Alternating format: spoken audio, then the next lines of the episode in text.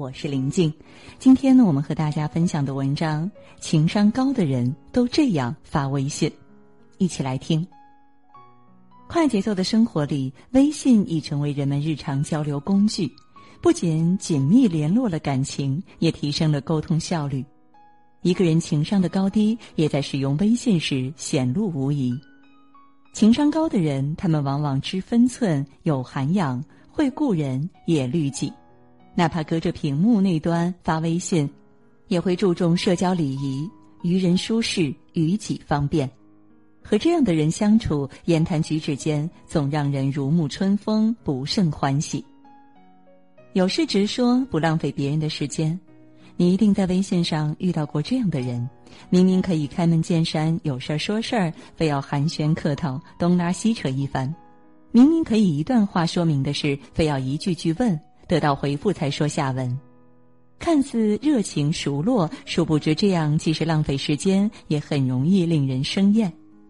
在忙忙碌碌的生活里，大家的时间紧张而宝贵，不愿在无效沟通上多做停留。情商高的人都懂得言简意赅，直戳主题，才能让别人明白你的想法，及时思考，做出回应，开诚布公，说明意图。才能让自己避免不必要的内耗，活得自在从容。正如杨绛先生说：“有话直说，有事明说，相处时不用防备，聊天时毫无顾忌，这大概就是最好的感情。”人与人交往本就没那么多的纠结和套路，清楚的表达、直白的沟通，方能造就不累的关系。尊重隐私，不暴露别人生活。好奇之心，八卦之嘴，人皆有之。关键在于能不能守住心，守住口，学会尊重别人的隐私，不妄加揣测和恶意暴露别人的生活，是一个人基本的涵养，也是一个人高级的情商。每个人的生活环境、工作经历都不一样，别人朋友圈里晒的岁月静好，或许是难得的休闲时光；深夜发出的吐槽抱怨，或许只是一时的心里难过。贸然去评价别人的行为，甚至指指点点，到处说三道四，不仅打扰了别人的幸福，还自讨没趣。一如网上这句话所说：“能尊重别人的隐私，守得住口，不透露别人的秘密，也便守住了自己的人格。”没人喜欢变成别人的谈资，即便关系再好，也不想所有的事都被宣之于口。情商高的人，深谙守口如瓶之道。与人心安，能够为自己的言行负责，值得深交。严格律己，不道德绑架他人。增广贤文有言：“严于律己，宽以待人。”道德是用来约束自己的，而非律人。微信好友中难免也有一些情商低、功利性的人存在，他们要不就是分享链接让你转发，要不就是让你帮忙砍价、买东西或者捐款。美其名曰分享是美德，砍价有惊喜，捐款是献爱心。他们站在道德的制高点，告诉你这样做是回馈社会，不然你就是冷漠无情，不讲情面。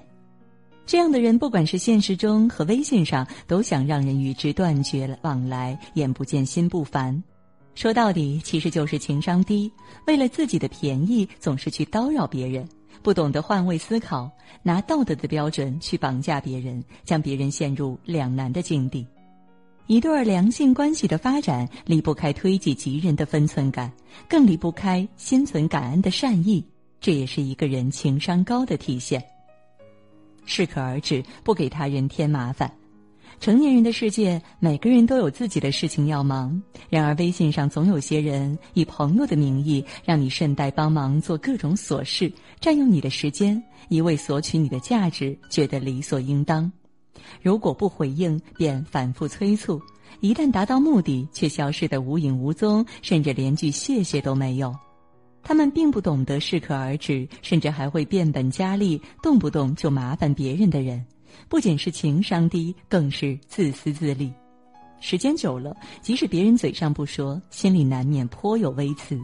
而真正高情商的人，能够体谅对方的难处，只怕给别人添麻烦，尽量减少打扰。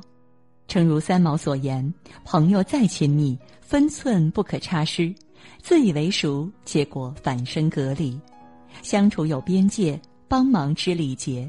凡是互帮互助，懂得礼尚往来，才能让好的关系走得长远，增进彼此之间的感情。”著名心理学家丹尼尔说过：“你让人舒服的程度，决定着你所能抵达的高度。”为人处事能够让别人感觉到舒服，愿意与你深交，是一种顶级的智慧，也展现了一种高级的情商。